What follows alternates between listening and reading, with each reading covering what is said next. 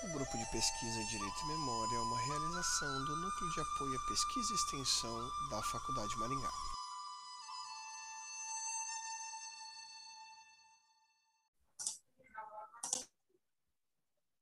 Boa noite, Isa. Boa noite, Tamile. Boa noite, Rosilda. Boa noite, Fernando. Piratelli.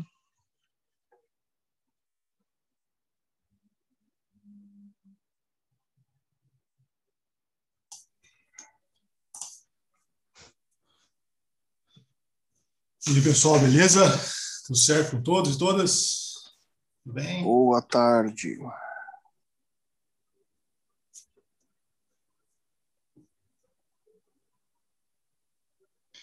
Matheus tá com o cabelinho engomado. Aí, vai sair, Matheus? Vai no casamento?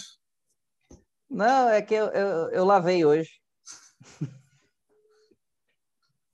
O certo seria lavar amanhã, mas eu me adiantei.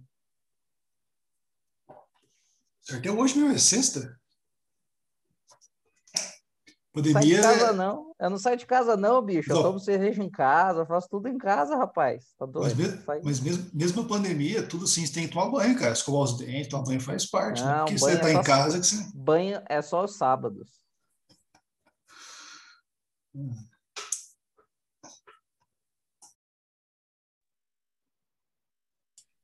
Cadê, cadê os demais? Cadê os de- as demais pessoas? Só que esse pessoal não, não aprecia o, o cinema nacional? Eles não, não gostam dos clássicos do nosso, do nosso cinema, será? Não. É semana de provas, professor, vai com calma. Por favor. Exato. Não! Semana, semana de prova é semana que vem. É, Então, hoje é semana normal, né? Professor, então. Não, não existe fazer. mais semana de prova. A gente não pode falar da semana de prova. Não tem mais. É, o, o, o, Bem Pronto. lembrado, bem lembrado, porque não existe mais semana de provas. Não tem mais. Curiosamente, os professores postaram, né, os prazos estão batendo nessa semana, então. É, liberdade de cátedra. destino. É assim mesmo que funciona. Pessoal, e aí? Quem assistiu o filme? O que, que vocês acharam? Eu assisti. Tô assistindo Essa filme aqui. Ah, você assistiu, Tamila? Então Ah, você claro, é premiado para escolher. Ah, começa Ai, o você. Gil tá dormindo, que bonitinho. Tô assistindo filme aqui, ó. Gente, eu fico tão brava com esse Gil que ele chora todo Ah paredão. Gente, a gente não vai tirar você, o homem de Deus, pelo amor de Deus. Mas enfim, a Tamília assistiu o filme, eu acho que ela pode começar a falar. Verdade, verdade. Tamile, que que Ah, você, não, qual não foram as suas começar, não. impressões? Qual foram as suas impressões do filme? O que, que você achou? Mas eu não queria Como que é a história? Ah, é por você mesmo. Você Você assistiu, não assistiu? Não, eu não quero. Não, eu assisti, mas eu não quero começar. Eu quero falar Não. depois. Fala aí. Não, mas é, é- olha, começa, porque assim, é, se você deixar os outros começarem, aí vai ter alguma coisa que você não. Aí, É verdade, verdade. Vai ser começa pior. você. É pior. Sempre pior. O ideal é começar porque você pode dizer a besteira que você quiser e depois vai começando a ficar mais estreito. Hum. Ai, eu não... Ai, eu não sei o que falar. Eu tenho vergonha de começar. Você lembra do filme? Fala uma cena aí que você lembra do filme e fala sobre ela. Sei lá, fala que chamou atenção no filme, uma cena. Amiga, eu lembro de tu, acabei de ver. Inclusive, faltavam 10 minutos, né? Então Mas fale, eu- mulher. Fale sobre o que Sabe, sabe uma coisa que eu percebi, assim, Fala de você, verdade? amiga, fala Uma coisa que eu percebi de verdade, assim, né? não é brincadeira não, acho, eu acho que as pessoas não apreciam o cinema nacional. E os clássicos do cinema. Vocês não gostaram do filme? Vocês não gostaram? Não, eu gostei, eu achei esse Eu, legal. particularmente, eu gostei muito desse filme. Eu Ah, achei sim. ele muito bom. Mas eu Ah. acho que tipo, você tem um- uma grande parcela das pessoas que, uma, ou tem muito. adoram filmes cult, mas adoram filmes cult internacional, né? Não, não, não se atentam a filmes brasileiros.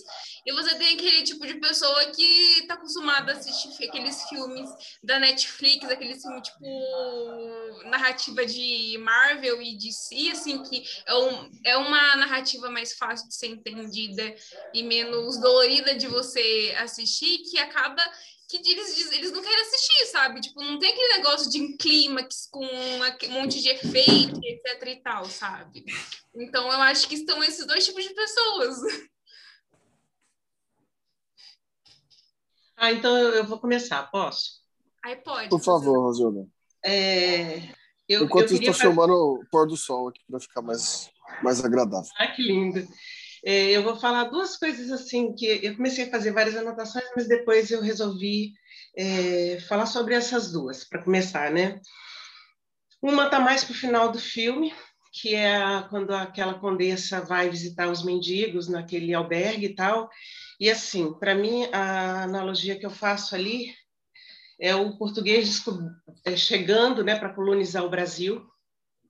É, porque a fala dela é uma fala de uma sociedade que é desajustada, de problemas. é, claro que ela está falando dos mendigos, né, que eles é, não são adaptados, é, que têm problemas com família, mas me passou assim, o português chegando aqui falando para o índio, ó, vocês estão todos errados, porque a cultura que a gente traz, ela que é legal, ela que é boa, tal. E aí, depois, é, o discurso... Rosilda, você sabe que eu percebi só dessa vez que eu assisti, eu não tinha reparado que ela tinha sotaque português. Nenhuma vez que eu assisti esse filme eu tinha reparado naquele sotaque. Eu reparei dessa vez, não cheguei a fazer essa analogia, mas faz todo sentido. Só dessa vez que eu percebi o sotaque dela. E, o, e também aquelas questão de ser condessa, né? Agora você falando, realmente me veio essa questão. E aí depois o, o patrão, né, que é, é assassinado, representando o imperialismo americano, né, tal, com vamos crescer, depois dividir, isso é claro que nunca vai acontecer, e, e assim, é, foi, foi coisas que me chamaram muita atenção. Ah, e aí, assim, para mim, eu gostei muito do filme, eu gostei muito do filme, né? Eu sou daquelas que gostam de assistir filme brasileiro, viu, Marcela? Apesar de faz tempo que eu não assisto muitos filmes, no geral. É, mas, assim, uma coisa que me marcou para mim, esse filme, eu acho que ele fala de resistência, né? Principalmente do Deraldo, do Deraldo, né? Então, assim, é resistência, resistência em relação à identidade dele, é, de garantir um lugar enquanto sujeito, de ser pessoa, é, e não só olhar para o Paraíba, né, do, do cara que fica é, conceituado em cima de uma característica dele, né, que é o preconceito dele ser um nordestino e o, o Paraíba. Ah, interessante também que ele se destaca porque ele lê e ele escreve e como isso é perigoso, né? Como isso é perigoso para a sociedade. A outra coisa é a resistência em relação à dignidade dele, né? Ah, de não ser barata, de não ser objeto, de não ser coisa, de não virar suco.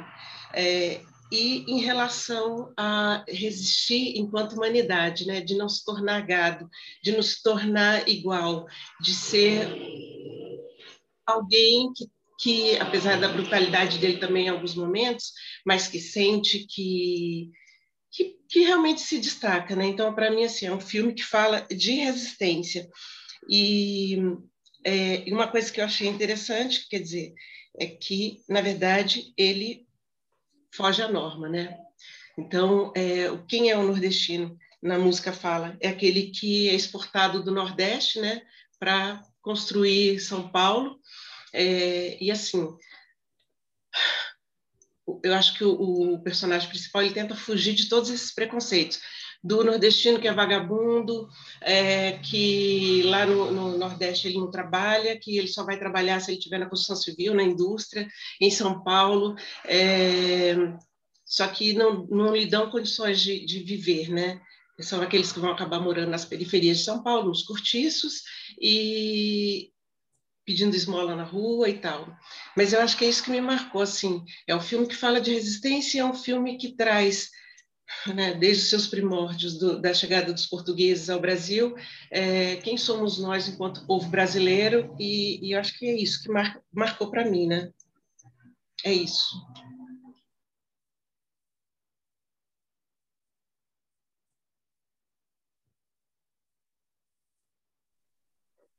Bom, já que a Rosilda começou, deu start. Tamile, a bola foi levantada. Segue aí.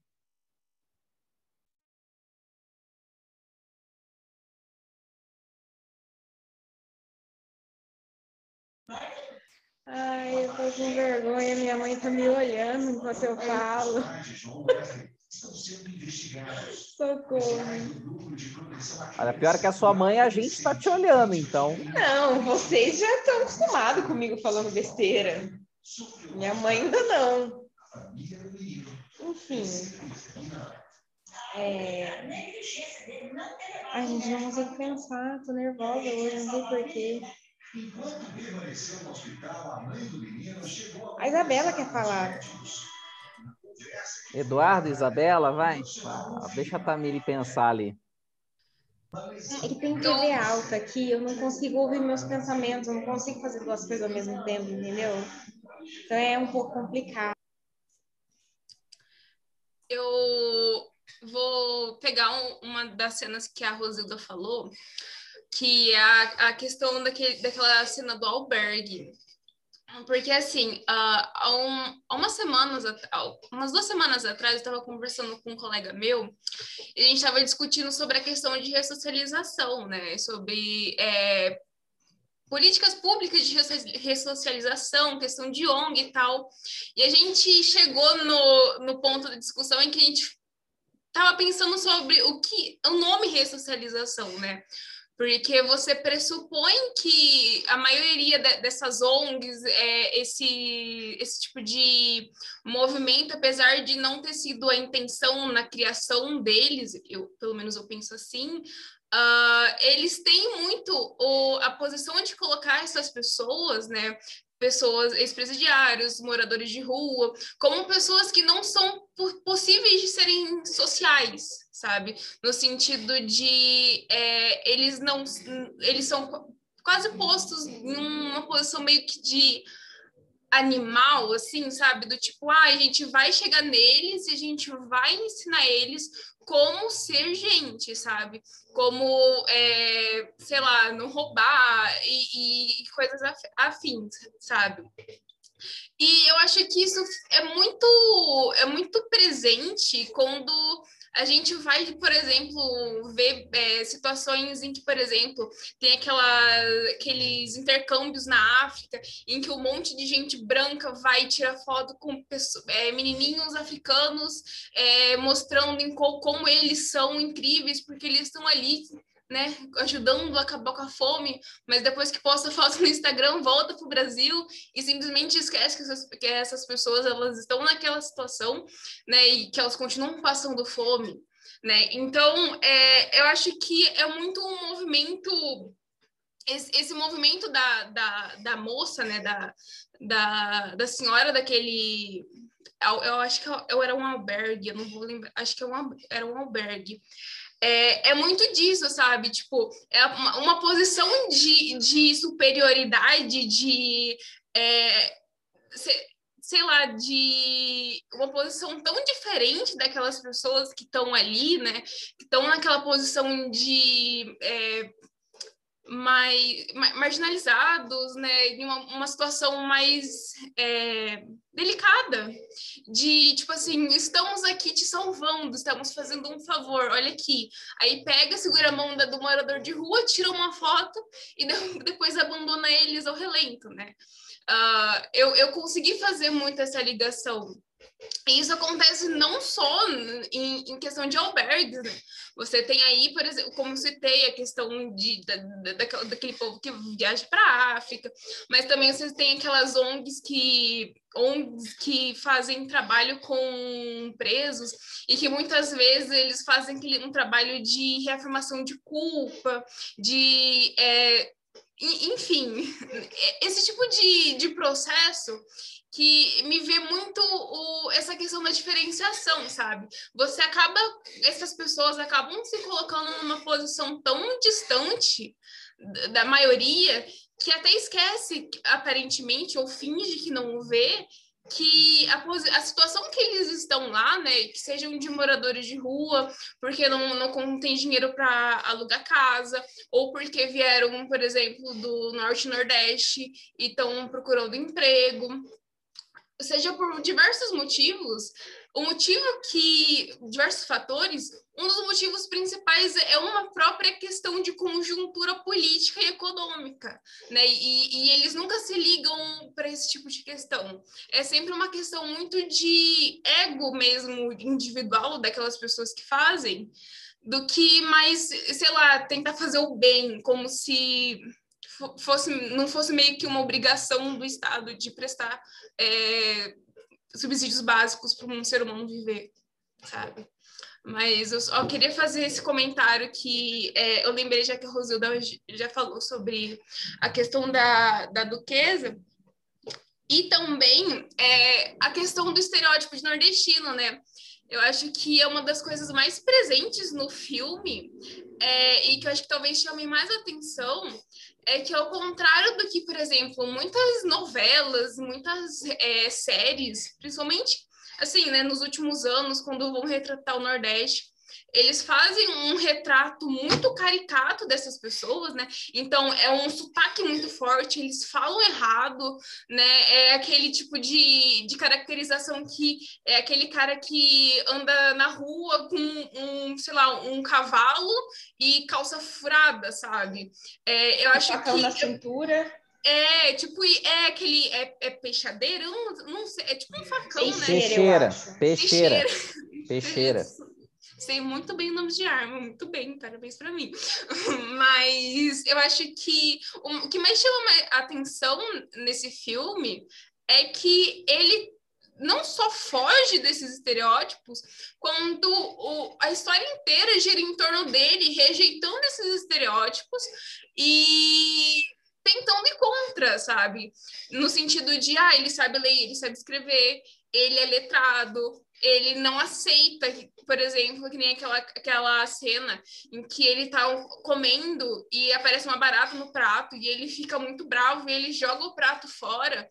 Tipo, ele não, não se coloca numa posição de, de submissão, que é um, uma imagem que muitas vezes a gente tem no nosso imaginário do, do que é um, um migrante. Principalmente eu, eu penso, né, eu não sou paulista, mas eu penso que muito do, do, do de São Paulo tem esse imaginário do povo nordestino, né? Nordestino e norte também. É isso. Para começar, acho que é só isso que eu queria falar. Isso não é imaginário, não. Acho que eu e o Fernando, a gente tem bastante capacidade para falar isso. Isso é o pensamento paulista mesmo, tá? Isso está muito arraigado na capital. Eu venho de Santos, né, litoral. E mesmo no litoral, esse pensamento de que o nordestino ele é uma força de mão de obra barata perpetua-se até hoje, né? Então, assim, é, se você parar para pensar, né, o, o, eu gosto muito, quando eu penso em operário, eu vejo aquela música do Chico Buarque Construção, né? Eu vejo o nordestino operário, eu já ligo Chico Buarque. E são Paulo só é São Paulo graças ao nordestino. Né? Então, assim, a construção de São Paulo a partir dos anos 70, né, com a ditadura militar, a forte repressão e esse, essa, essa aceleração do fluxo migratório né, do norte nordeste para São Paulo, né, é, faz com que haja um choque cultural. E esse choque cultural é muito forte, ele é muito presente. Isso até hoje, tá? Não é um negócio assim exclusivo. Melhorou um pouco, melhorou, tá? Mas é, existe até hoje. Né? Inclusive, grande parte, por exemplo, de São Paulo, quando você analisa a parte de periferia de São Paulo, a construção é datada dessa época, a expansão periférica de São Paulo, né? As, as, as favelas de São Paulo é da década de 70, né? São Paulo, uh, essa época era governada pelo Maluf, essas figuras caricatas, né?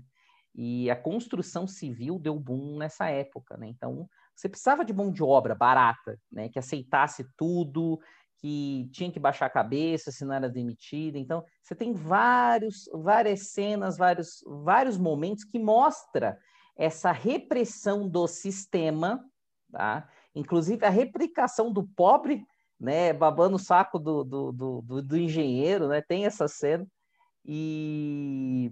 mas o filme todo gira em torno de um personagem, que é o protagonista, que ele, desde o primeiro momento, ele se põe como algo fora de todo e qualquer. É, ele, essa, ele tem essa cultura, mas ele não aceita essa imposição que a capital, que o São Paulo impõe a ele, né, em todo momento. Né? Você lembrou bem questão da leitura, questão da poesia. Né? Onde já se viu o nordestino saber escrever e ler? Isso não existe, pessoal, desculpa. Dessa época dos 80, 70, não tem. Todos são iletrados, não tem cultura, né? não, não sabem ler, não sabem nem dicção direito, né? não, tem, não sabem nem falar. Né? E ele não, ele mostra tudo, e ele é avesso a tudo isso. E é esse que é o legal, porque é nesse ponto que ele vai mostrando as oposições, né? E como os estereótipos, né? Acho que o Fernando é mais do interior, acho que interior tinha tanto isso, Fernando? Marília, construção civil, acho que não, né? Você é mais da capital para ali aquela região mais metropolitana, né? Ali no interior não tem tanto isso, essa presença nordestina, por exemplo. Não, né? Acho que é, dá para pontuar aqui. Bom, é claro, eu não vou falar necessariamente agora da, da, da dualidade de estereótipo, posso falar isso depois, que isso também é uma revelação do próprio do próprio filme que, gente, que eu já vou falar em qualquer momento depois que vocês falarem mais um pouco aí, porque para mim esse filme é, é, um composto estético sobre ideologias no plural. São vários movimentos de ideologia em sentido hegeliano, né? Ou seja, inversão real. Né? Mas se a gente for pensar, a, a base principal que existe no filme, é, não sei se vocês reparam que é quase é, é, sutil, né? Porque apesar do mote do filme ser sobre dois homens muito parecidos, né, não é um filme da Ashley e da Mary Kate que, que, que trabalham todo o filme em cima dessa semelhança de troca de, de vidas, né? É uma é uma forma bem sutil que permeia o filme, né? Não é centralizado no, na história do filme necessariamente esses dois sujeitos iguais, né? fisicamente iguais, principalmente por conta disso, né? É, é uma leitura, né? A gente tem que lembrar que o diretor do filme ele faz parte ali, né, do interior de Minas Gerais e ele está falando sobre uma visão sudestina de Nordeste, obviamente, essa visão em que tudo é a mesma coisa. Né? Então, a existência de dois homens iguais é basicamente uma ideia de que tudo é a mesma coisa, de que todos são iguais. Né? É, a desimportância que se dá né, ao Everaldo, por ele ser letrado, por ele ser poeta, é justamente a desimportância dele estar no mesmo patamar do Severino, que é o iletrado. Não há diferença real sobre o estereótipo nordestino, uma vez que os dois são iguais, eles não são iguais, né? Um é cearense, outro é paraibano. Isso é muito pontual. Eles definitivamente não são iguais. Eles são totalmente diferentes. Na verdade, ele consegue fazer até um ponto. Existe uma relação ali, se a gente for ver, é, aquela pirâmide da precariedade do capitalismo hipertardio, vocês lembram essa pirâmide da precariedade? É, sociologia do trabalho? Não. Existe um, conceito, desculpem aí, já abri aqui. Existe um conceito em sociologia do trabalho, né, que é a pirâmide da precariedade no capitalismo hipertardio, né? que nem economia, no Mateus, por exemplo, você deve considerar a partir do conceito de neoliberalismo. Né? Conceito de neoliberalismo. Essa pirâmide, basicamente, ela não é uma pirâmide normal, ela considera só a ideia de precariedade de trabalho, porque ela entende que aquilo que não é trabalho precário não consegue entrar em estatística, porque é uma, é, é uma tendência mínima na sociedade, ou seja, não considera ideias como classe média como ideias possíveis de serem determinadas, né? Então essa pirâmide, basicamente, ela vai trabalhar com dois conceitos, né? Que são os trabalhadores, trabalhadores organizados e trabalhadores não organizados. Isso aqui a partir do ponto de vista sindical, principalmente ali, e coincide com esse tempo ali, né? A metade dos anos 70 até a metade dos anos 80, né? Ali quando o Marcelo já tinha seus 35 anos, ali na metade dos anos 70. O, basicamente, a gente vai ter aqui uma é, nessa pirâmide, né, uma diferenciação em que vai estar tá na ponta de cima, né, os trabalhadores regulamentados e os trabalhadores não regulamentados, não regulares. Né? Ou de. A grande questão de falar sobre essas duas ordens da pirâmide é que essas duas modalidades de trabalhadores eles têm a mesmo regramento, o mesmo regramento de condições de trabalho, que é a precariedade. Ou seja, a diferença é que há é, em um modo, a estrutura organizada regulamentada, que é o homem documentado, vamos colocar assim, é o homem documentado, e na não regulamentada, o homem não documentado. Né? Aqui é, me chama muita atenção essa estrutura, porque aqui a gente tem basicamente, claro que é bem mais complexo que isso, não né? estou colocando só em linhas gerais. Né?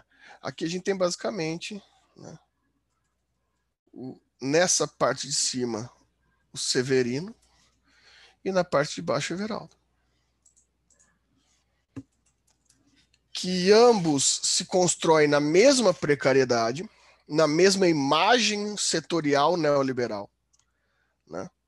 só que se diferem a partir do sentido, né, num sentido de legitimidade jurídica. Porque um é regular, o outro não. Um é documentado, o outro não. Então a gente tem um sentido de regularidade jurídica em um, enquanto em outro a gente não tem. A gente tem a ideia é, do anônimo, né? a ideia do indigente. Né? Essas são, é, são condições que, que vão trabalhar em que esses dois sujeitos eles são relacionados a partir, e aqui eu acho que é o primeiro movimento ideológico a ser trabalhado, a partir de reconhecimento. Reconhecimento dessa estrutura de precariedade, que é o que a gente pode chamar de reconhecimento utilitário né, do trabalho. É o reconhecimento utilitário do trabalho. Os dois só são reconhecidos a partir do reconhecimento utilitário do trabalho, ou se a gente for falar nos termos do Matheus aí, movimento fordista e etc. Né? A gente tem esse reconhecimento utilitário do trabalho que dá sentido documental àquele sujeito, dá um sentido documental ao sujeito, a partir da sua função do trabalho. Né? É, é interessante isso porque a gente pode trazer, por exemplo, aqui, daí eu já estou falando demais, né? É, posso falar outras coisas em algum momento, mas dá para a gente trazer aqui como sentido geral, então, do que eu estou chamando de filme sobre ideologias em sentido hegeliano. Por que eu estou chamando de ideologias em sentido hegeliano? O filme todo, para mim, ele trabalha em sentido dessas ideologias aparentes, ou ideologias arquetipais, ou inversão da realidade em sentido massivo, ou seja, tudo aquilo que não é real é ideológico. Né? E talvez o, a expressão máxima de ideologia que a gente pode trabalhar nesse filme né, é aquilo que também nas ciências sociais, aqui hoje eu vou, vou, entrar mais na ideia das ciências sociais do que na filosofia, né, que é a ideia de metabolismo, metabolismo é, social e metabolismo do capital. Né? Depende de qual área que você vai eu costumo adotar para a ideia de metabolismo social. Se vocês se lembram disso, já viram isso em algum lugar, é, o metabolismo social é aquela, inf, é aquela é, faz parte do, do, movimento da teoria crítica da infraestrutura, né, que faz uma massificação de aparência sobre conceitos é, sobre conceitos sociais, sobre conceitos massivos, né? Então, a gente tem sobre esse metabolismo, ou seja, algo que consome, consome aquele sujeito, né? inclusive em sentidos geográficos. Né? O, o paraibano e o cearense em São Paulo se tornam o homem do norte. Lembram-se? Que no filme, todo o tempo, eles são classificados como homem do norte. Pouco importa até a relação de macro-região, ou seja, nordeste e norte, ela é é, retirada, ela é, des, ela é deslegitimada, e tanto o homem do Ceará quanto o homem da Paraíba se tornam o homem do Norte. Dentro do conceito utilitário e massificado de São Paulo, que ali é trabalhado em vários, em vários aspectos né, de dualidade, não importa o fato de não existir, né, daí eu, eu talvez um contraponto que o Matheus falou, né, não importa a questão de existir ou não existir o letrado, porque certamente a gente tem, é, e não é à toa, né, que, que, que o, o Everaldo é, é, é, um homem paraibano, né? Porque a gente tem no final da década de 70 e na década de 80 a ascensão da poesia paraibana, né? Da poesia, e principalmente o Marcelo deve se lembrar disso, né? Da, da, da poesia de guerrilha, da poesia, da, da, poesia emancipatória na Paraíba, né? Que é a poesia pobre dos, dos, dos poetas paraibanos, ou seja, existia toda uma massa é, universitária de classe baixa na Paraíba principalmente em sentido universitário. É, e também não em sentido não universitário, mas como movimento artístico. O que significa dizer que, ao contrário do, do metabolismo social do, do Estado de São Paulo, esse conceito de que é, é, andam juntos intelectualidade e poder financeiro, isso só faz sentido em São Paulo. E por que isso só faz sentido em São Paulo? E talvez seja esse um dos outros pontos centrais. Porque isso a gente pode chamar de processo civilizatório. Dentro do metabolismo social, a gente vai trazer o conceito de o que é civilização. Civilização é metabolismo social. É uma digestão sobre todos os conceitos possíveis num arquétipo específico. Então, a grande questão é: sim, existem os poetas paraibanos, mas o homem do norte ele é o homem iletrado da vaquejada, né, e etc. Ele tem todos esses conceitos. E isso não faria sentido lá, mas faria sentido aqui. Porque aqui a gente tem uma razão, aqui a gente tem uma razão a partir da, do, dos movimentos de produção e reprodução de precariedade e de metabolismo social. Então, pouco importa nesses dois sujeitos as suas nuances. Os dois sujeitos são a mesma pessoa. E daí vem toda essa estética, essa. essa é, esqueci o nome da palavra aqui. Essa relação. É, me fugiu agora, mas que, o, que a estética que o filme faz de por que colocar dois homens iguais. E fica muito claro que eles não são necessariamente iguais, pessoal. Eles só são iguais para São Paulo. Ou vocês não perceberam que quando ele chega no bairro, quando ele chega, quando o, o Everaldo vai procurar o Severino no final do filme, né, ele vai até busca do Severino que está enlouquecido, isso já por outro motivo aqui, né? É, ele chega a todo momento sobre as pessoas que o conhecem, nenhuma daquelas pessoas reconhecem o Everaldo como Severino. Diferentemente da, do centro de São Paulo, porque aquilo ocorre no centro de São Paulo, aparece ali, não sei se vocês perceberam o projeto da linha vermelha, né? A gente está falando do centro de São Paulo, ligação da Zona Leste com a, com a Zona Oeste, com, com, com chegada ali no centro de São Paulo, no centro antigo, na Praça da Sé. Então a gente tem ali, no centro de São Paulo, que o Severino e o Everaldo são a mesma pessoa. Na realidade, na conjuntura da realidade é, marginalizada do Severino, o Severino não é o Everaldo. Ele não é confundido, o Everaldo não é confundido em nenhum momento com o Severino. Eu vou parar aqui, senão só eu falo, né? Eu lembrei de uma, uma coisa bacana para falar. Não sei se é bacana, mas uma coisa que eu notei é que a gente vê esse estereótipo que, que o professor Fernando falou, ou Beatriz, não sei. E daí. é, você tá no Zoom da Beatriz, professor uma coisa que a gente nota é esse estereótipo em cima das pessoas. E eu não sei se vocês fizeram essa ligação, né? Talvez realmente não tenha nada a ver, mas vocês notaram que a polícia, quando chegou para ele, é, foi você tá preso e eles quase foram ali numa violência física para cima dele e antes de perguntar, não, beleza, qual o seu nome? Antes de ouvir a explicação dele, se ele era ou não aquela pessoa que matou. Então, assim, é, eu notei esse. É, esse paralelo de que talvez essas pessoas fiquem é, na, à margem da sociedade de uma forma em que as pessoas negras também fiquem, sabe? Que as pessoas negras elas, elas normalmente levam um tiro e depois elas depois perguntam para elas quem elas são. As pessoas negras normalmente elas morrem com um, o joelho no pescoço para depois saber se ela estava certa ou não. Então eu, eu notei esse esse paralelo de que essas pessoas também são marginalizadas a ponto de a polícia chegar para elas, bater primeiro, querer prender primeiro, para depois perguntar: não, realmente é você que está aqui nesse jornal? Né? Qual, mas qual que é seu nome? E a palavra dele, por ser quem ele é, não valeu nada. Ah, você não tem documento, você não é essa pessoa.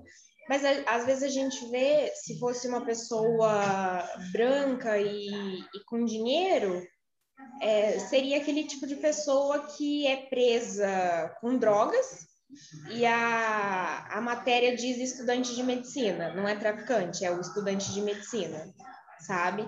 Então, às vezes, se fosse uma pessoa branca, é, você não. Uma pessoa branca, não, uma pessoa. É, se fosse uma pessoa padrão, digamos assim.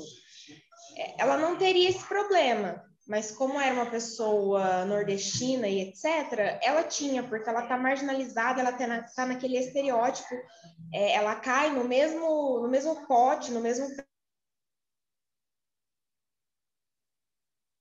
Sumiu seu som. Sumiu seu som agora. Seu som sumiu.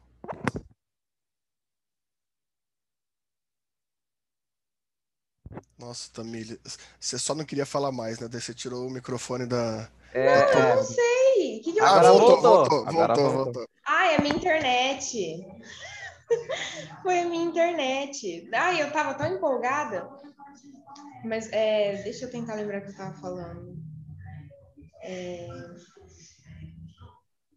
Ah, eu, eu pensei num, num negócio de documento. Não sei se vocês é, veem algumas é, séries e etc. E até realmente na, na nossa vida real, é, quando as pessoas. Esse negócio do documento realmente mexeu um pouco comigo, assim. É, quando as pessoas negras, né, crianças e etc., os pais vão ensinar, tipo, sempre fique com o seu. Sempre mantenha o seu RG, o seu CPF, alguma coisa assim com você porque você não pode ser pego sem, sem um documento, né?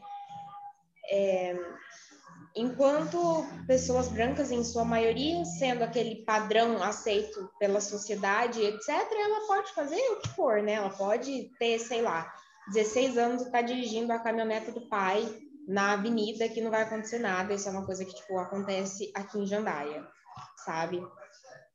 Tudo bem que é Jandaia, mas, enfim. É... Eu não sei, uma parte que eu achei bem interessante foi essa, e, e outras partes, assim, vocês já, já comentaram sobre. É, sobre aquele, aquela, o estereótipo dele, de que ele quer fugir, e uma coisa bem bacana também, eu acho que foi a Isa que falou, que ele quer fugir desse estereótipo de, de nordestino. E eu achei bem interessante que naquele, aquela hora que ele está dormindo, acho que ele está sonhando, né? Que ele está todo vestido daquela forma, com o chapéu e etc. E ele está se debatendo ali na cama, ele está tendo um pesadelo com aquilo, então ele realmente quer fugir da, daquilo que a sociedade impõe a ele, né? Mas é. Acho que era isso. Não, não sei se eu tenho mais alguma coisa para falar. Eu só falar uma coisa que a fala dela se assim, me lembrou muito no momento em que ele tá, ele apanha, ele vem andando pelo metrô, cai, né? E aí aparece assim escrito mais barato e ele está embaixo na hora se me lembrou, né, tem a ver com o que você falou, a carne é, mais barata do mercado é a carne preta, aí eu lembrei, a carne mais barata é a carne nordestina, né, porque é bem isso, parece mais barato e ele ali estendido no Só então fazer uma relação. Isso. Tem uma relaçãozinha que talvez seja interessante com isso que a Tamília Rosildo está falando, porque também se apresenta, de certa forma, essa ideia do. Eu não, não sei como que vocês fizeram essa leitura, né? Quando o, quando o está trabalhando de doméstico, né, ele está em serviço doméstico naquela casa, é, tem uma, uma, uma, figura muito curiosa que aparece, né, que é a figura do coronel. Que o coronel é paraibano, né, o coronel paraibano. Aquela cena, eu acho que ela tem uma, uma, uma sublinguagem ali é, sobre isso, de certa forma, e principalmente sobre o contexto, sobre um conceito, talvez, do que é o racismo estrutural brasileiro, né? O que é. O, o, o, sabe aquela, aquela discussão sobre que em, alguns, em algumas discussões teóricas sobre negritude se fala sobre negro como gênero que vai ocupar várias, eh, várias intersecções né, dentro da figura do preconceito. Porque ali a gente tem um conceito brasileiro, por essência, daquilo que a gente pode chamar né, de conservadorismo do Estado Novo, né, que a gente já viu ano retrasado no Francisco Campos, né, que é essa ideia de como se mobiliza é, a figura da a figura escravocrata no capitalismo brasileiro. Né, a figura da manutenção escravocrata no, no, no capitalismo brasileiro. Porque ali naquela cena a gente tem uma amálgama, a gente tem uma amálgama muito interessante entre é, o. Como que a gente pode falar isso? É, sobre o, o antigo e o novo, sobre o agrário e o progresso. O coronel ele tem uma representação muito do sentido brasileiro da modernidade, que é um progresso que depende é, dessa figura retrógrada, que é a figura do coronel. Porque o coronel, em 1800, antes ele poderia ser o barão do café, hoje ele é o dono da fábrica. Mas a figura escravocrata é a mesma. E tanto que a figura escravocrata se representa num discurso de apropriação é, dessa nova figura capitalista, nessa nova figura do capital, né, nessa.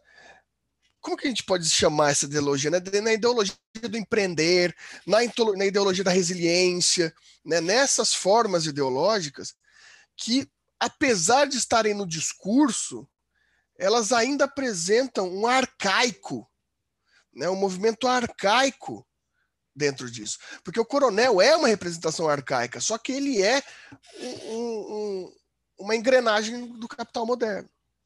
Então, isso também nos remete àquela ideia lá antiga que a gente estudou lá no Francisco Campos, que é esse, essa modernidade brasileira. Que a modernidade brasileira é a modernidade do progresso arcaico, que permanece escravagista, ainda que no progresso industrial. Aquela figura muito interessante, principalmente por aquele coronel ser um coronel paraibano, criticar o boi, né, o boi goiano, a carcaça do boi goiano, né?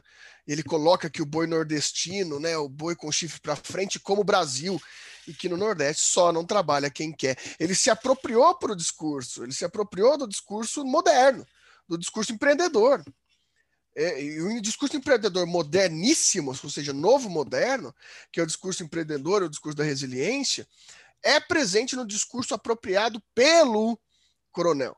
Não sei se vocês percebem isso na obra, na cena da obra principalmente, que estão conversando os, os, os, trabalhadores, e na cena do albergue, do hospital, etc., né, que também está conversando ele com o pernambucano, né, que ele pergunta, inclusive, se ele não quer voltar para lá. Ele fala que para pedir esmola é melhor pedir esmola aqui isso a gente pode fazer um paradoxo, um paralelo sobre a apropriação do discurso ideológico da modernidade utilitária, que faz me, me remeteu é, extremamente àqueles colegas que vocês têm, ou vocês mesmos, que vão falar assim que nos, se você for para os Estados Unidos, você vai cortar grama e vai ganhar mais do que aqui. É o mesmo discurso. E esse é o discurso sudestino. Esse é o discurso sudestino que implica na mesma relação do discurso apropriado pelo nordestino no, no, na cidade de São Paulo. É o mesmo discurso, é o mesmo discurso daquilo que chamei de metabolismo social, né? dentro desse, da, dessa ideia do progresso. Hein, Fernando, é, essa, essa cena do, do coronel falando com a, aquela senhora dona da casa fez lembrar a dualidade do Gilberto Freire com Casa Grande e Senzala, né, né, representado pela figura do coronel, e Sobrados e Mucambos, que é também do Gilberto Freire, mas mostrando essa passagem da sociedade escravagista rural para a, a, grande cidade, né? E também tem aquela questão do som ao redor, me fez lembrar também, porque faz muito paralelo a isso. Ah, o cara tem nessa situação de, de essa, essa mentalidade escravocrata, essa mentalidade, como que ela foi transportada? O, esse filme mostra perfeitamente como São Paulo reproduz a mesma coisa que aconteceu no Brasil colônia, que aconteceu no Brasil imperial e que ainda permanece na, na, na, na, vida das pessoas, né? É, eu lembro da cena do prédio, é, o pré... ah, não adianta fazer apartamento para pobre, o ideal é fazer apartamento de luxo. Nossa, o apartamento é perfeito, quatro quartos, dois banheiros, não sei o quê. Ah, e tem até o cantinho da empregada, né? Eu, tipicamente o quê? É para ter essa mão de obra, ou seja, a escravidão ela só se transformou, né? ela só se teve um processo de metamorfose para a capital, mas que continua a mesma coisa. Né?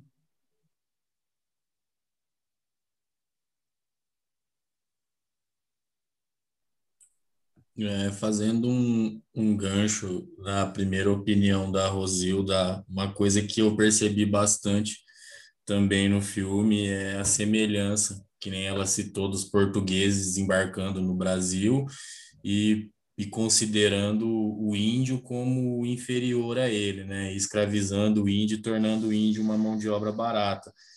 E foi isso que eu percebi também bastante no filme, o jeito que os paulistas tratam os nordestinos como, como subhumanos, né? como inferiores a eles. E outra coisa que me chamou bastante atenção também é como que uma pessoa informada pode ser tão inconformada com a realidade que ela vive e como alguém pouco informado pode ser conformado com aquilo que vive, porque todos ao redor dele são semelhantes a ele, vieram de regiões ou da mesma ou igual a dele, porém todos aceitam ser tratados de uma forma é, sub uma, uma condição subhumana, enquanto ele, que, é um, que tem um pouco mais de informação e é letrado, é inconformado com isso. Então, isso foi uma coisa que me chamou bastante atenção. E outra coisa também foi quando ele vai fazer entrevista no, na construção lá do metrô, e eles colocam aquele filme retratando como se fosse o Lampião, né? Só que alterando o nome e retratando uma realidade como se no Nordeste todos eles vive, vivessem daquela forma, é, bebendo, é, sendo o que nem eles falam, o cabra macho e tudo mais, e quando ele vem para São Paulo, toda aquela tudo aquilo que que eles viviam como realidade no Nordeste passa a ser errado, tanto que tem uma parte na propaganda que ele fala, ah, ele ainda acha que ele está no Norte como se a região que ele vivesse fosse inferior à região de São Paulo. Então, isso foi o que me chamou bastante atenção, esses pontos no, no filme.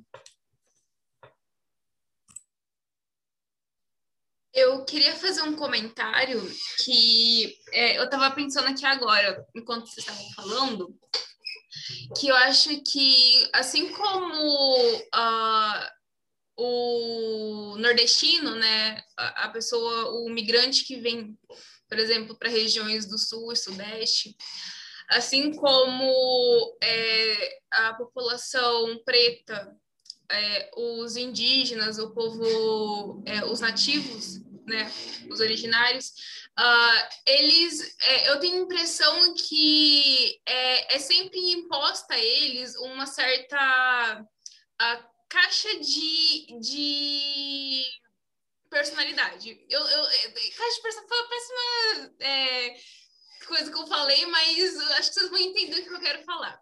É, do, você tem um movimento de estereotipação dessa população, né, a ponto deles mesmos, né? Do, de, no, no, sentido de eles mesmos se reconhecerem como aquele tipo de estereótipo. É, e vocês falando de, de da, do, dessa memória da escravatura, é, eu fiz uma leitura muito. É porque, como o, filme ele traz muitos aspectos é, em contrapontos entre uma, um sulista, né, uma aquela pessoa branca de classe média alta e, e aquele imigrante e, e afins, é, eu vi quase que um movimento, não sei, eu, não, eu posso estar exagerando na palavra, mas muito supremacista, sabe? Porque você pensa, por exemplo, é, no, no nordestino, né? É, você existe dentro do, do nordestino, né, do conceito do gênero nordestino, é, várias, várias pessoas, né, vários, várias particularidades do indivíduo. Só que quando você está você tá lidando com, por exemplo, alguém do sul, sudeste, todas essas particularidades do indivíduo, elas são totalmente ignoradas e eles são colocados dentro dessa caixa de estereótipo. Né? E isso é, acontece no sul, e no sul e sudeste, mas também acontece, como o Fernando falou, na relação do próprio Brasil com os Estados Unidos, né? Que você tem esse mesmo movimento de, de falar assim, não, é, aqui, né, o, o país, Estados Unidos, ele é muito melhor que, que o Nordeste e, sei lá, o Brasil em geral. Porque aqui você não vai passar fome, aqui você vai ter trabalho, mesmo que esse trabalho seja totalmente precariza, precarizado e não regulamentado. Né? Eu acho que é o mesmo movimento, porque é, é, é aquela ideia de tudo é melhor do que o que está acontecendo aqui agora, sabe? Então, o Sul e o Sudeste é a meta de qualquer pessoa do Norte, porque lá no norte é, é, é, é, tem pobreza, tem seca, etc. e tal, e que muitas vezes ignora a, até aspectos do, do, do, próprio da própria região, sabe? Uma parte do, do filme que foi citada e que eu anotei aqui, e eu não sei se faz muita relação, mas foi na hora que ele estava lendo a, a carta para um amigo dele do trabalho, e, e no relato está falando de que existiam pessoas no Nordeste que estavam é, um movimento de querer comprar terra. E, e, a mulher não entendia por que, que eles queriam comprar tanta terra assim né? Tipo você só vai montar um monte de um monte de terra e o que que você vai fazer com essa terra? É muito um movimento latifundiário que acontece muito no norte e no nordeste. Então você tem é, aspectos que, que são totalmente ignorados e que para nós, né, e eu coloco nós porque eu também moro no sul, é o e que são totalmente ignorados, né? É só do tipo, ah, aqui tem emprego, aqui só traba ah, trabalha quem quer e, e, pronto, né? Qualquer lugar é melhor, melhor do que o lugar que eles estavam, como se ignorando qualquer aspecto econômico, político e social que acabem sendo enfrentado nessas regiões, né? Mas não sei se faz muito sentido.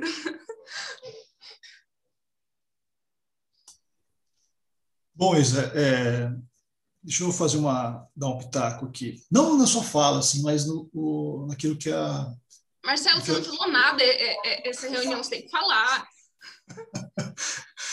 é, o, cansa, o cansaço do dia hoje foi, foi, foi pesado. É, e assim, mas tem uma coisa que, que vocês falaram, assim, que a Rosina falou que gostei bastante, que é a ideia da, da, que traz o filme. Como eu gosto muito, eu gosto bastante desse filme, gosto bastante mesmo. Eu gosto, eu, eu, sério mesmo, eu gosto mais desse filme que os outros que a gente já assistiu e discutiu aqui. É, e, e, é importante pensar o momento que ele aparece também. E tem uma palavra que a Rosina, que a Rosina usou que eu acho que é pertinente, que é a palavra de resistência. É, o, o filme, quando ele aparece, lá nos anos 80, ele é um tempo diferente já, é, que caminha para o fim da ditadura, é isso? E, e sabe o que eu penso? Eu penso o seguinte, ele surge no momento em que é, talvez aquela é, práticas políticas e culturais que foram aparecendo nesse momento, e esse é expressão disso, ele não tem mais assim uma, uma ideia, uma perspectiva, ou vislumbrava talvez uma, um processo de ampla transformação social, um radicalismo, essas coisas nem a médio ou longo prazo, sei lá, isso não, isso não, os movimentos, movimentos sociais não tinham mais isso. é, a impressão que eu tenho é que nesse momento, essa transição que existe do final dos anos 70 para os 80, é como se houvesse uma, um arrefecimento da, dessas ideias revolucionárias e como se elas fossem até meio derrotadas, esmagadas já. Só que assim, é, só que esse processo não para. E, então tem muito é, poeta, artista, cineasta, esse rapaz que fez, fez filme que apesar de muitos deles assim serem classificados como reformistas, como a gente tira sarro de hoje, mas no passado é a mesma coisa, isso é um papel importante para fazer uma resistência democrática naquele momento. E esse filme é importante por conta disso, penso eu, porque assim é, é a própria, o, a, o, claro, pensando na figura do protagonista, mas o filme em si é, ele pode ser classificado numa um tipo de cinema e, do, e de uma arte de resistência que é expressa dentro do próprio cinema como houve outros lugares, na literatura, na música, na arte. Pode ver que momentos que, onde você procura, é, como, como, acontece no Brasil hoje, quem que sempre, é curioso, quem que sempre é atacado? É a cultura, é a arte, sempre esse povo é, ele é bem, bem atacado assim. Mas aquele momento lá, é, quando o filme parece, ele surge com esse, aspecto importante, eu, eu acredito. E assim, então ele, ele se mostra um filme que mostra uma resistência se não revolucionária, se não acreditando para a transformação social, eu, talvez marcado pelas greves de 79, lá que tem cenas no filme que mostra isso, inclusive, dá para perceber claramente, assim, quando ele troca a imagem, não sei se é remasterização, o que, que é. E, então, é um, ele, ele é fruto dessa época, ele é fruto desse momento, né? E, e, e eu acho que é muito bom o cineasta fazer isso, porque que ele pega? Ele pega, mesmo ele tem as greves, que é, ao mesmo tempo, teve vários movimentos sociais, as pastorais operárias, as comunidades eclesiais de base.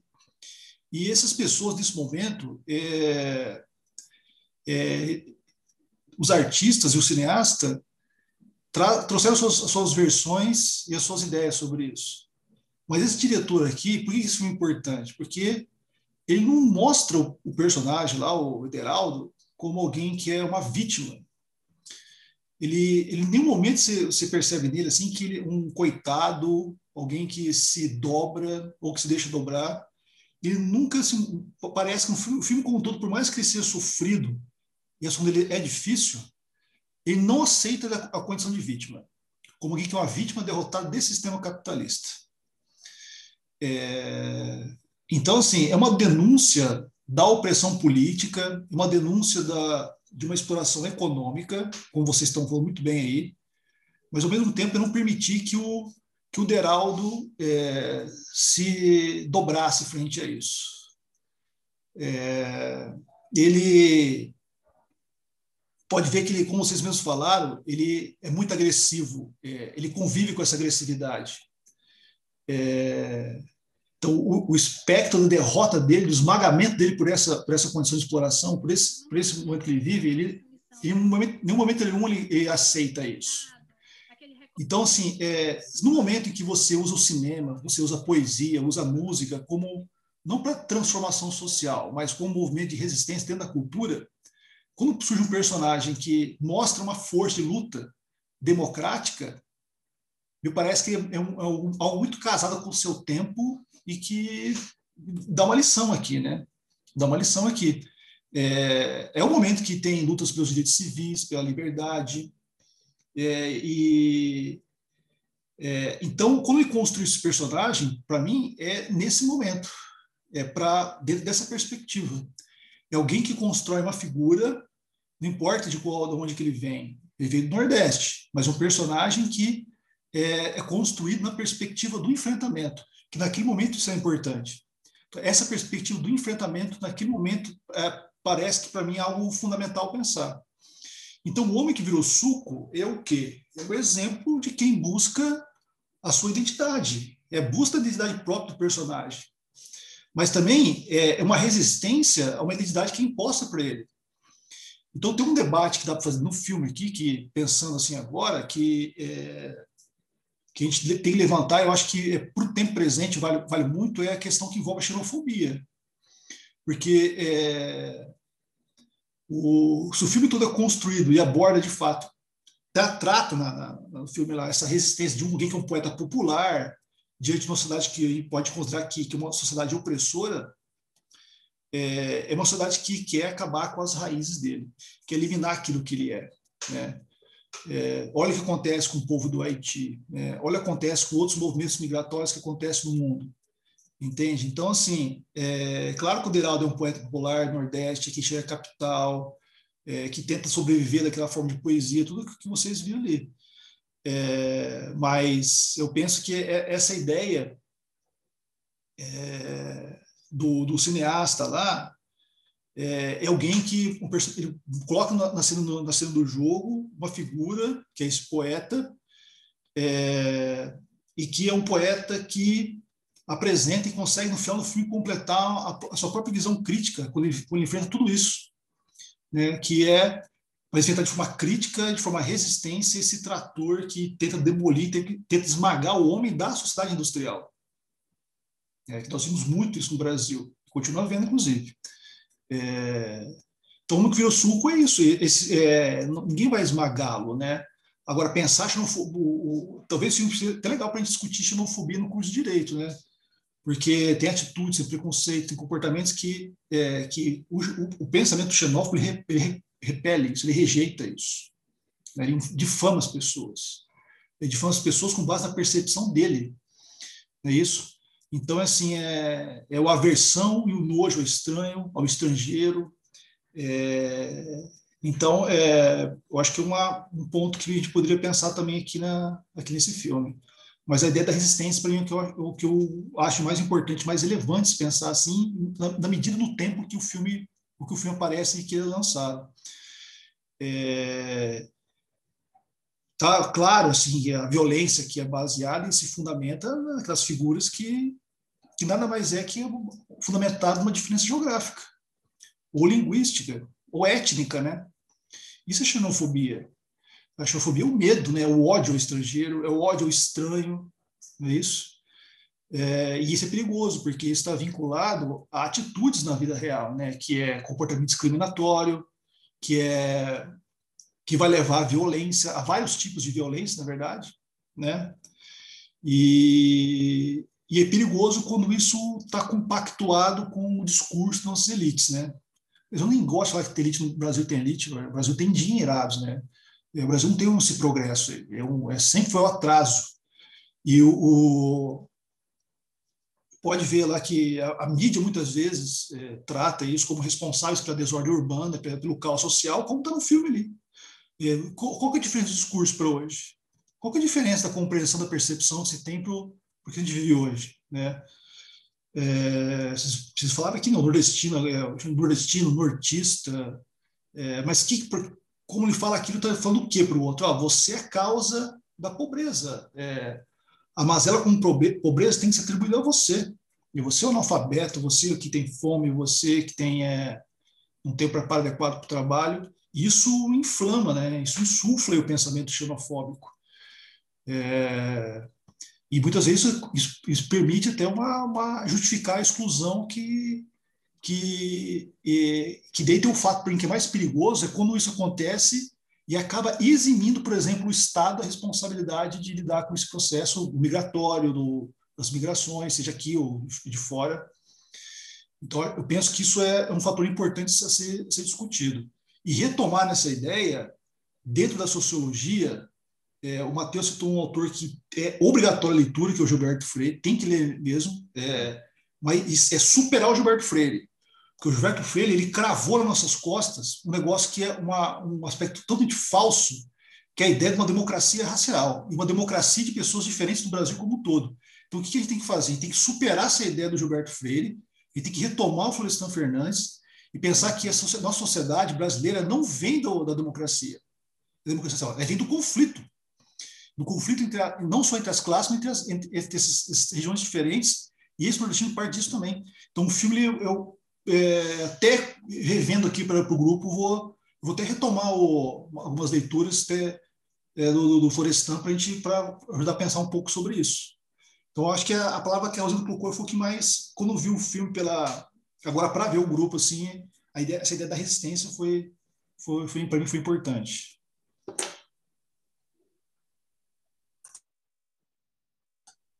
Pegando Acho que é isso, mas eu ca- eu tô cansado. Eu tô cansado. Pega o gancho do Marcelo. Marcelo, a gente só trocou só. Agora, o problema nosso não são os, os nordestinos mais, né? Agora os problemas são os venezuelanos. O problema agora são os haitianos que vêm aqui para o Brasil, né? A gente teve um caso de é, xenofobia no Cacique, né? Alguns meses atrás aqui na, na, na Colombo. Lembra desse caso, Marcelo? Lembro, lembro sim. Um lembro sim. haitiano? Não, Então, lembro sim, lembro sim. Tem, tem uma coisa importante que você trouxe, Matheus, que a gente discutiu isso quando a gente falou o filme O, o Som ao Redor, né? Que é uhum. como que, essa, como é que a sociedade escravocrata não perdeu o seu atraso, porque o Brasil sempre foi um país atrasado. Ele nunca teve um projeto, porque não é crescer. Não adianta crescer, não tem distribuição, não tem, é, não tem emancipação da, de, de setores sociais diferentes em lugares diferentes do Brasil. Nunca teve isso. Mas o Som ao Redor mostra isso também, porque ele mostra que esse escravocrata e o fazendeiro não está mais na burguesia agrária só ali, né? Ele está num momento importante que é aquela transição que vem para a cidade. Então, ele é o especulador imobiliário, é o cara que compra os prédios, é o cara que compra as casas, é o cara que controla o preço é, da moradia. Entende? Tudo isso que você falou é importante, porque está é, expresso nisso aí também. Que já não é também mais isso aí que a gente vive hoje, né? Que hoje é em função, inclusive, da, é, do domínio do mercado financeiro, dessa história neoliberal que o Fernando mostrou no gráfico ali, né? Você pode ver, por exemplo, viu duas pessoas aqui com camisas de futebol. O que, que foi aquela Superliga Europeia que tentaram construir agora, se na expressão clara do, do novo capitalismo, o domínio que ele tem? Eu tenho times europeus tradicionais, seculares, tem mais, tem mais de 100 anos, cada time, uma tradição é, antiquíssima do ponto de vista do esporte. O que, que os seus donos fizeram? Olha, a partir de hoje não tem mais história, não tem mais tradição, não tem mais nada. Nós temos um, um grupo que manda nos clubes, que está ligado ao mercado financeiro. Nós temos um projeto, um estudo que mostra que a gente, se a gente matar todos vocês, relegar vocês a nada, o nosso ganho vai ser 10 vezes maior no mercado financeiro.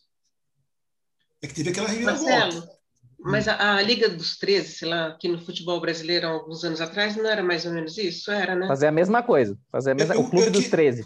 Clube dos É que, 13. acho- é que- eu acho que tinha uma diferença ali. Mas tem, um- mas tem um ponto, tem de semelhança sim, porque alguns pequenos foram, foram suprimidos nesse processo nos anos 80. Não tenha dúvida disso, que teve um- uma, algo muito semelhante. Mas, foi, mas tem um- uns pontos de, de divergência entre eles também. Assim. É, é importante pensar isso. Assim, é, é, depois, de um dia, a gente pode discutir essa questão do Clube dos 13, pegar como exemplo do que aconteceu nos anos 80 e agora no século 21, para entender um pouco é, essa lógica do mercado financeiro, como que isso funciona e como que isso afeta. E não pouco importa com a história, com a história de vida, com a tradição, com aspectos que marcaram um tipo, um tipo de sociedade. Né? E essa questão xenofobia, essa, essa questão da xenofobia é importante discutir ela também, assim, né? Eu sei disso, sabe por quê? Porque, assim, ó, é, toda a minha família é italiana, toda ela. É, a- o- os, os pais das, o- os, os pais do meu pai, todos eram da Itália, os meus avós tudo mais. São os carcamanos que vieram do sul lá, vieram ser escravizados nas fazendas de café aqui, mas foram. É, da, minha, a- da parte materna da minha mãe também. Mas o meu avô, não, meu avô é nordestino. O meu avô é aquela figura da, que está ali naquele filme, igualzinho italiano, não tem o que tirar. Sabe aquele analfabeto que recebeu a carta, aquele pedreiro que. Aquilo é a história do meu avô. Igual, igualzinho está ali, tá ali.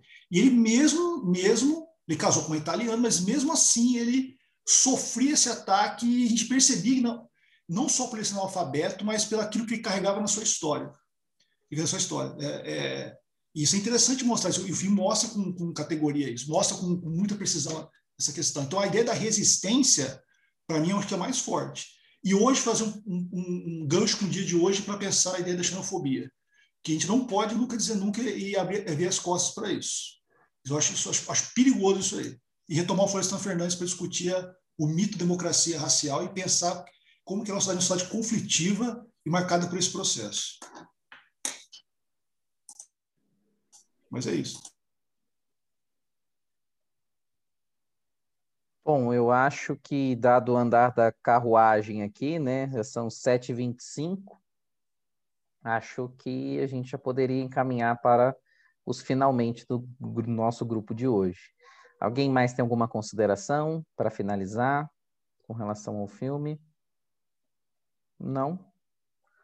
Bom, Eu pessoal, tenho, eu tenho. Acho que o, Claro, foi muito boa a participação de vocês todos aqui. Gostei bastante. Espero que esse grupo continue dessa forma.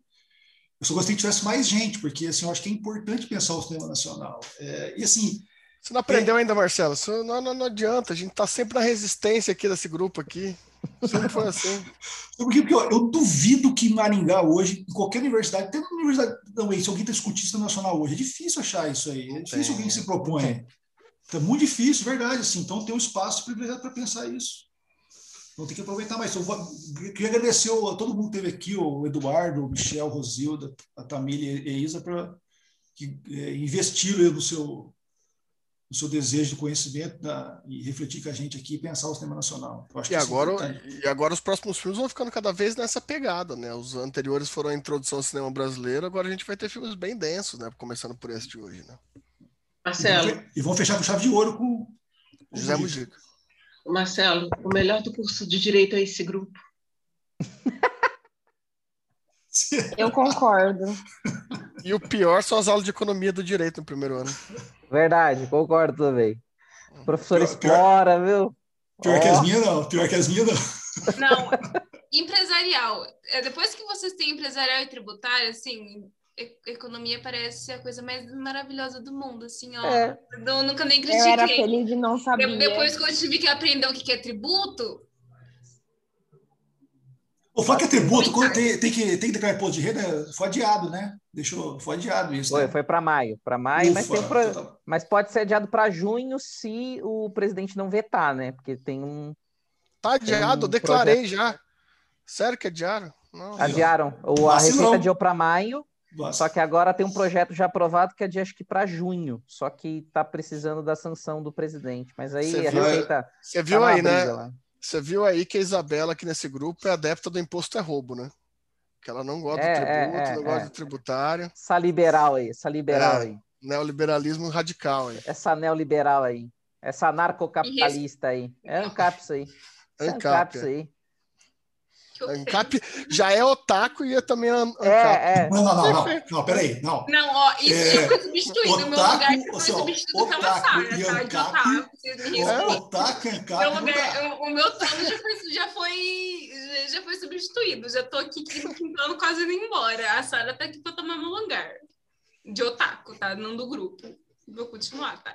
Mas, gente, ANCAP não, né? Por favor, me res respeite minha história. Cinco anos nessa faculdade para me chamar de ANCAP no quinto ano. É, quinto ano é para isso mesmo. É. Vamos lá, vocês têm aula agora? Tem. Ah, então vamos lá. Eu não, não. tenho, tô tranquilo. Pessoal, obrigadão por, pela participação de vocês hoje. Valeu, hein? Gostei bastante do grupo hoje. Valeu. Tchau, um gente. Bom final de semana.